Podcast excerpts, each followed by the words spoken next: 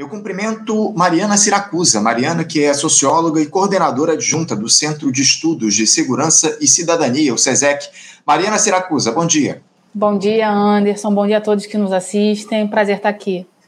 Prazer é nosso, Mariana, contar com a tua participação conosco aqui no Faixa Livre. Muito obrigado por ter atendido ao nosso chamamento, porque a gente quer tratar de um, de um assunto que é bastante importante, bastante caro para a gente aqui no Faixa Livre. A maioria das pessoas, Mariana, acha que o único prejuízo provocado pelas ações violentas da polícia nas favelas é a perda de vidas humanas, o que é, evidentemente, o pior que pode acontecer. Mas os moradores dessas regiões sofrem com muitos outros efeitos, em especial o econômico, alguns deles invisíveis. E vocês do SESEC, Mariana, evidenciaram isso através do estudo Favelas na Mira do Tiro, impactos da guerra às drogas na economia dos territórios. Neste levantamento inédito, lançado na última semana, vocês mostram que quase 90% dos moradores dessas regiões mais empobrecidas relataram perdas econômicas é, ao longo desses últimos tempos, provocado pelas operações das forças de segurança nessas localidades, nessas localidades, né, historicamente criminalizadas e carentes de serviços básicos, Mariana, que o Estado não oferece.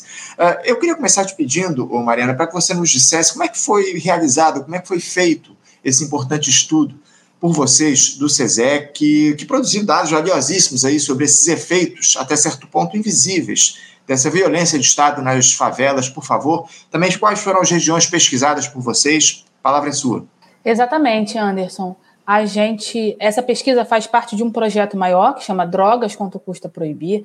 A gente no SESEC fez esse projeto desenvolve esse projeto para trazer um novo debate sobre a política de drogas, sobre a guerra de drogas no Brasil, que é a partir exatamente dos custos orçamentários e econômicos dessa política. Né? A gente sabe que o principal impacto dessa política de Estado, dessa escolha política pelo confronto, são as vidas perdidas.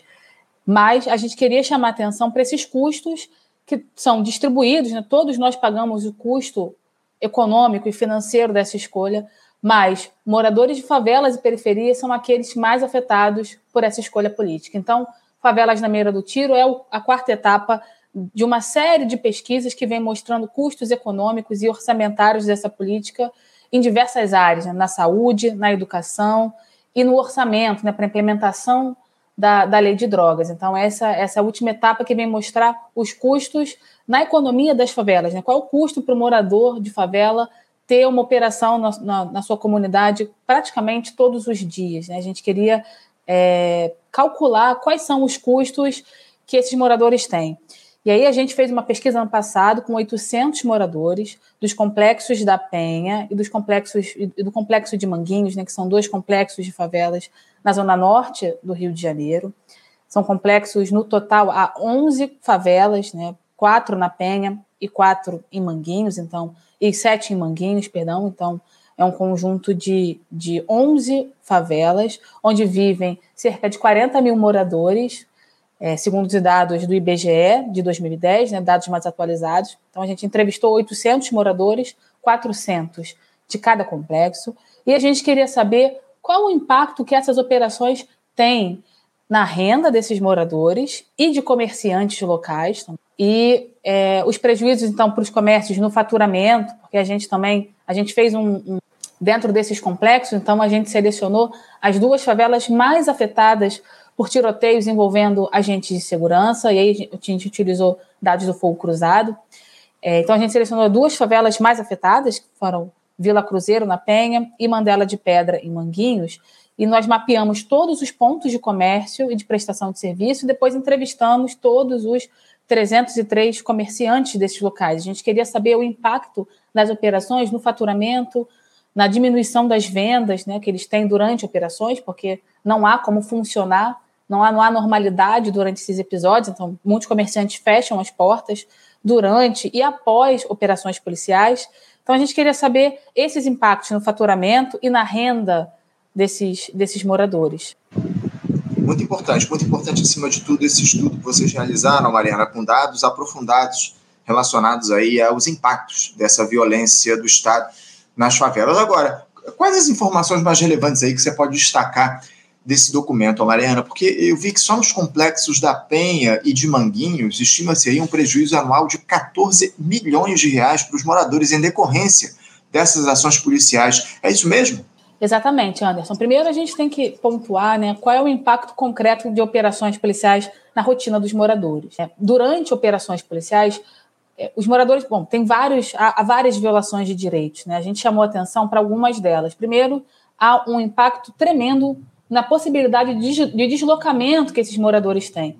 Então, eles não conseguem sair para trabalhar, eles não conseguem é, transitar pela favela, fazer outras coisas dentro da sua comunidade, nem sair para trabalhar, para estudar, para ir a consultas médicas, né? Esse é um primeiro impacto que a gente tem que pontuar. Então, 60% dos moradores desses dois complexos deixaram de trabalhar durante operações policiais nos 12 meses anteriores à pesquisa.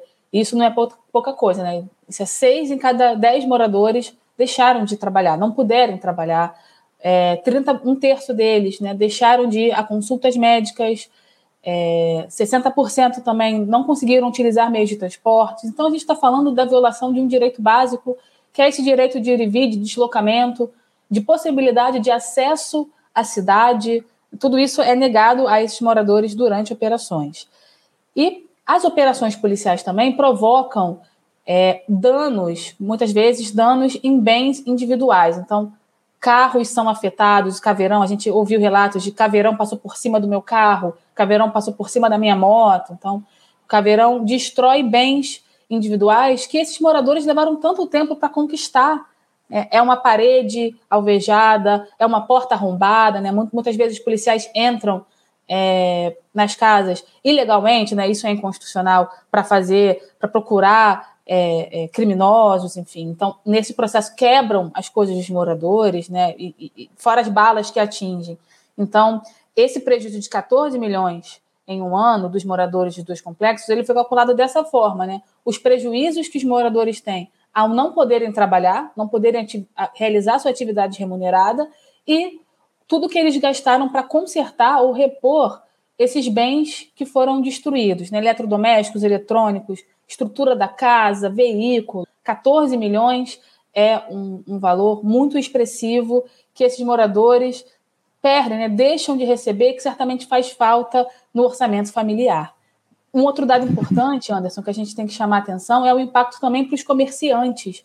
Né? Como eu disse aqui, durante operações e ações policiais, eles muitas vezes não conseguem funcionar, não conseguem abrir suas portas. Então, tem um impacto direto no faturamento. 50% dos, dos comerciantes das duas localidades relataram diminuição nas vendas em decorrência de ações policiais. E isso tem um impacto direto no faturamento. Né? A gente conseguiu estimar esse impacto, que foi cerca de 2 milhões e meio de reais, apenas em um ano, nessas duas localidades, apenas em duas comunidades desses complexos, né? a Vila Cruzeiro e Mandela de Pedra.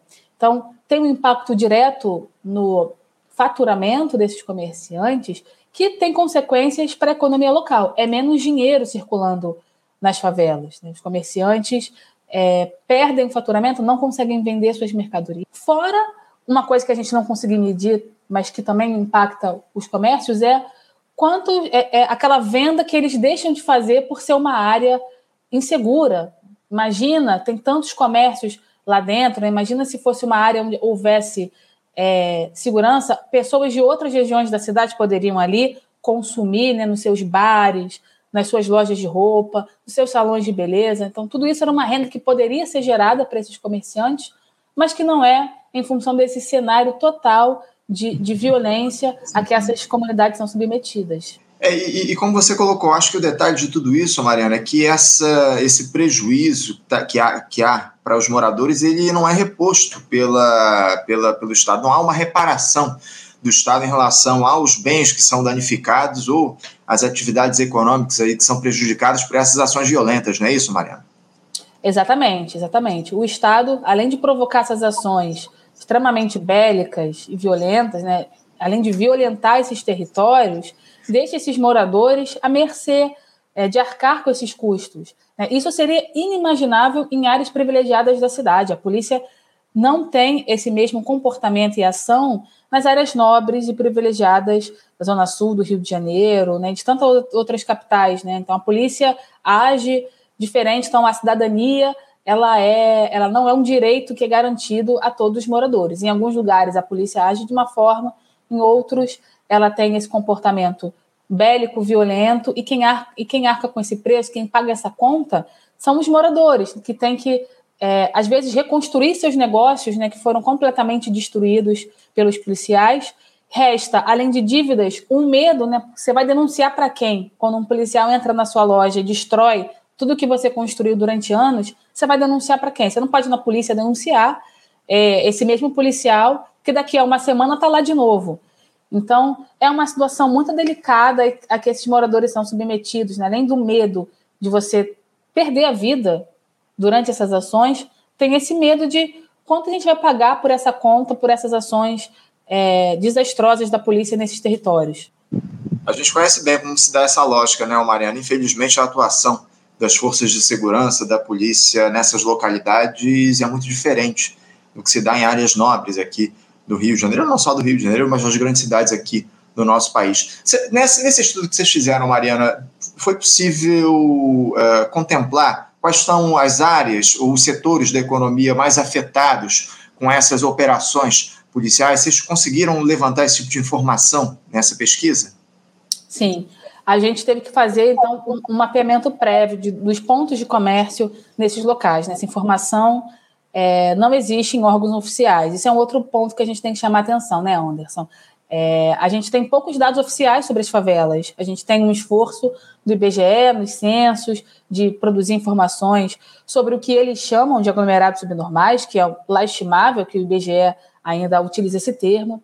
Mas a gente tem o IBGE produzindo informações sobre as favelas, a gente tem o Instituto Pereira Passos, da Prefeitura do Rio, mas são dados é, ineficientes. Então, a gente não sabia quantos comércios existiam, os tipos de comércio, então a gente teve que fazer primeiro um mapeamento dos pontos de comércio. Para esse, esse trabalho especificamente, a gente contou com a parceria de moradores locais. A gente selecionou, treinou, recrutou moradores para fazerem esse cadastramento. Depois, nossa equipe de pesquisa foi fazendo a supervisão desse trabalho. Então, a gente identificou uma coisa que é muito interessante. Além de identificar é, os, o, a localização exata desses comércios no mapa, a gente conseguiu identificar o tipo de atividade comercial mais predominante nesses territórios. E aí, para nossa surpresa, mais de 50% dos pontos de comércio e de prestação de serviços nessas duas comunidades está na categoria que a gente chamou aí de alimentação e bebidas. São bares, lanchonetes,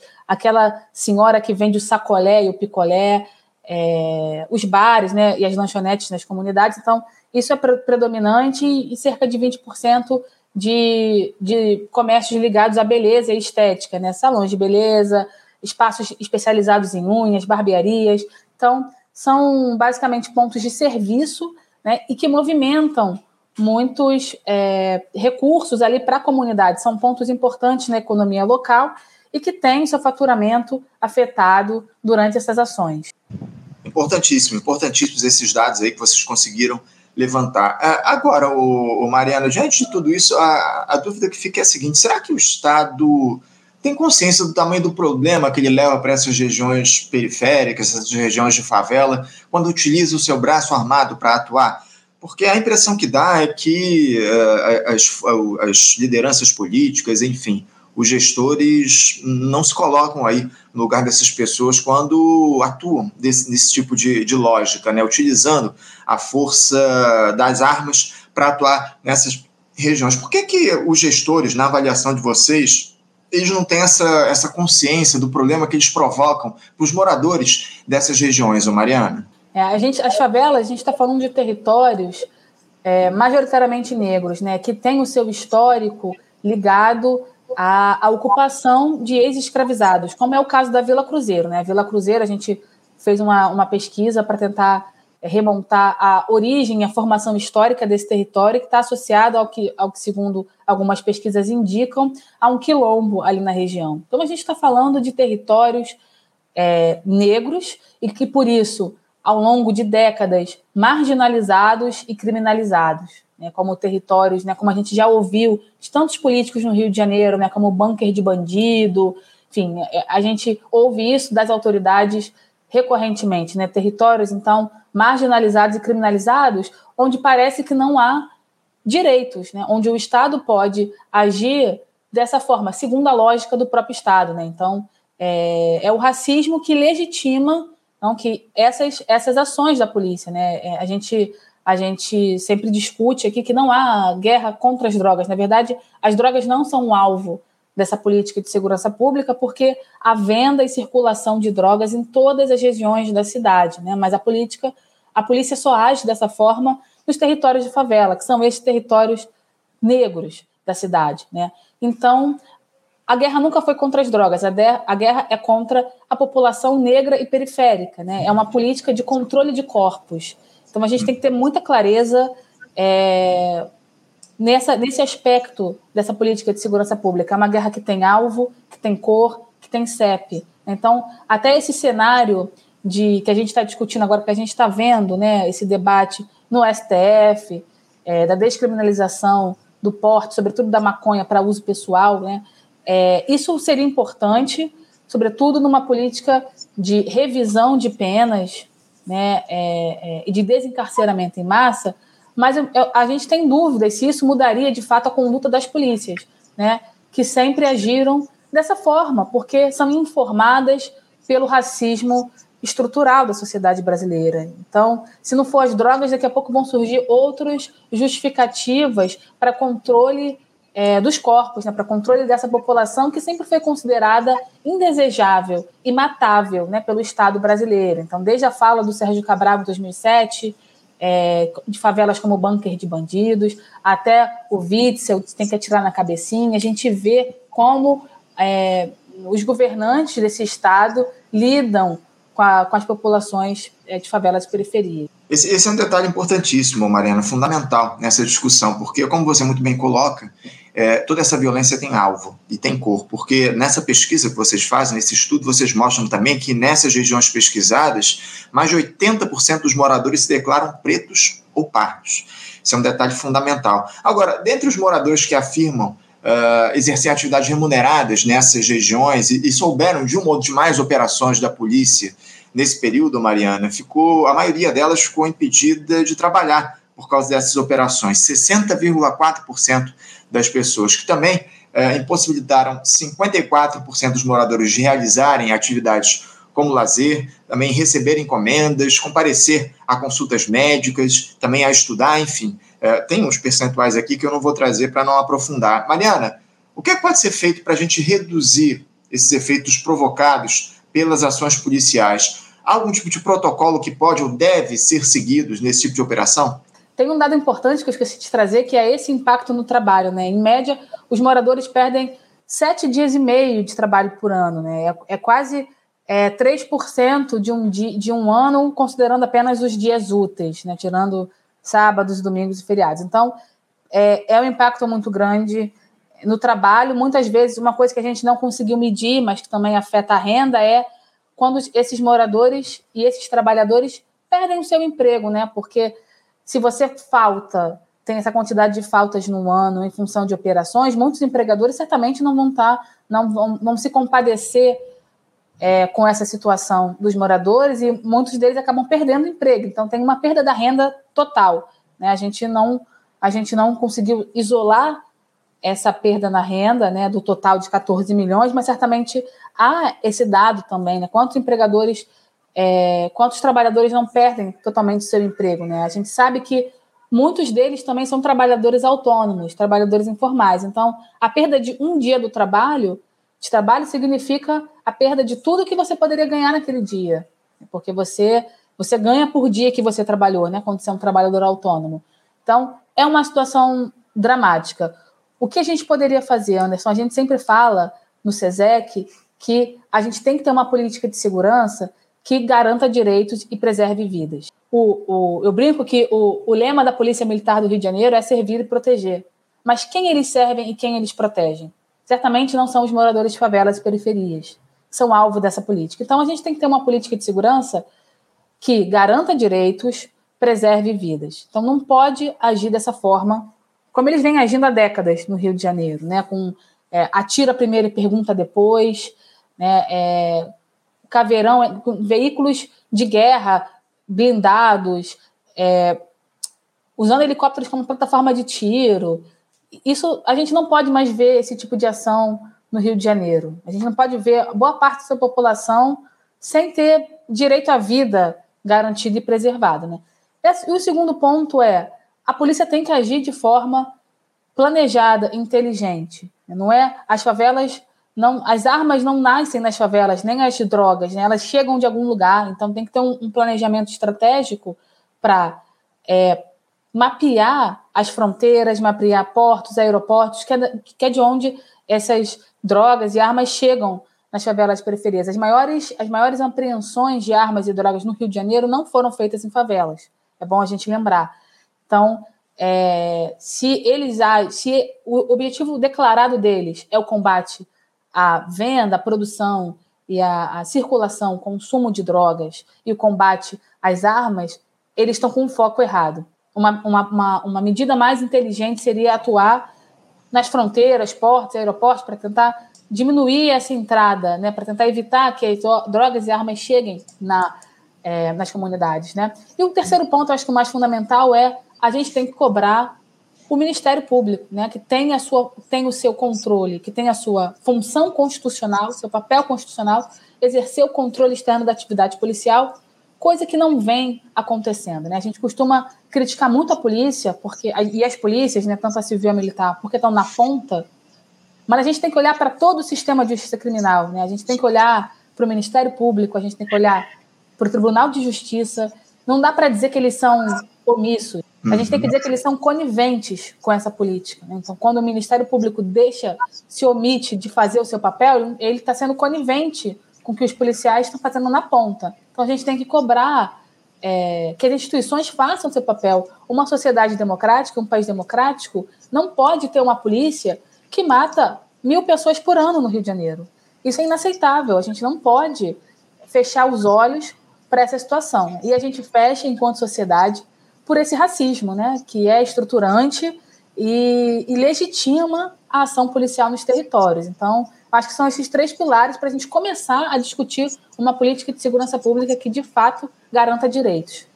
É, é, é uma, é uma denúncia que a gente faz constantemente aqui no programa. Você falou sobre a apreensão de armas. A gente lembra bem que a apreensão, a, a, a, mais, a maior apreensão de armas recente aqui no nosso país se deu justamente no condomínio do ex-presidente da República. A gente não pode esquecer desse dado que é fundamental para a gente entender como é que se dá essa dinâmica criminosa que é promovida pelas próprias forças de segurança no nosso país. Mariana, eu quero agradecer demais a tua presença conosco aqui no Faixa Livre. Obrigado por ter trazido aí informações relevantes a respeito desse estudo que vocês do SESEC realizaram recentemente, o Favelas na Mira do Tiro, Impactos da Guerra às Drogas na Economia dos Territórios é, é, é, um estudo que foi, é, foi lançado na última semana. Onde é que os nossos espectadores podem ter acesso a esse, a esse estudo, ô, ô Mariana? Obrigada, Anderson. Queria agradecer demais a oportunidade de discutir esse tema tão importante. Olha, você que quer acessar os nossos relatórios completos, é só entrar no nosso, nosso site, que é o drogas, quanto custa proibir.com.br. A gente procura a gente nas redes sociais também, no Instagram, no Twitter. Mas os relatórios completos você acha lá no drogas, quanto custa proibir.com.br. É, e obrigada mais uma vez, Anderson. Quem sabe na próxima a gente continua esse debate. Drogas, quanto custa proibir.com.br, é onde os nossos espectadores podem acessar esse importante estudo produzido pelo SESEC. Mais uma vez, Mariana, muito obrigado, te desejo uma ótima semana e deixo um abraço forte. Até a próxima. Conversamos aqui com Mariana Siracusa. Mariana, que é socióloga e coordenadora adjunta do Centro de Estudos de Segurança e Cidadania, o SESEC, trazendo informações relevantes a respeito desse estudo divulgado recentemente pelo SESEC, que é o Favelas na Mira do Tiro, Impactos da Guerra às Drogas na Economia dos Territórios. É um estudo fundamental para a gente entender como é que se dão os prejuízos nessas regiões periféricas aqui no nosso país a partir dessa dinâmica da violência, no, enfim, que a gente observa aí é, ao longo dos últimos tempos, violência que a gente denuncia aqui constantemente no nosso programa. É sempre muito importante a gente trazer essa questão aqui para o Faixa Livre. Você, ouvinte do Faixa Livre, pode ajudar a mantê-lo no ar. Faça sua contribuição diretamente na conta do Banco Itaú. Agência 6157. Conta corrente 99360, dígito 8. Esta conta encontra-se em nome do Sindicato dos Professores do Município do Rio de Janeiro e região, o Simpro Rio, uma das nossas entidades patrocinadoras, mas seus recursos são destinados exclusivamente para o financiamento do nosso programa. Você pode fazer sua doação de qualquer valor, utilizando também a nossa chave Pix, que é ouvinte@programafaixalivre.com.br. Sua contribuição é fundamental para a manutenção desta trincheira progressista no ar.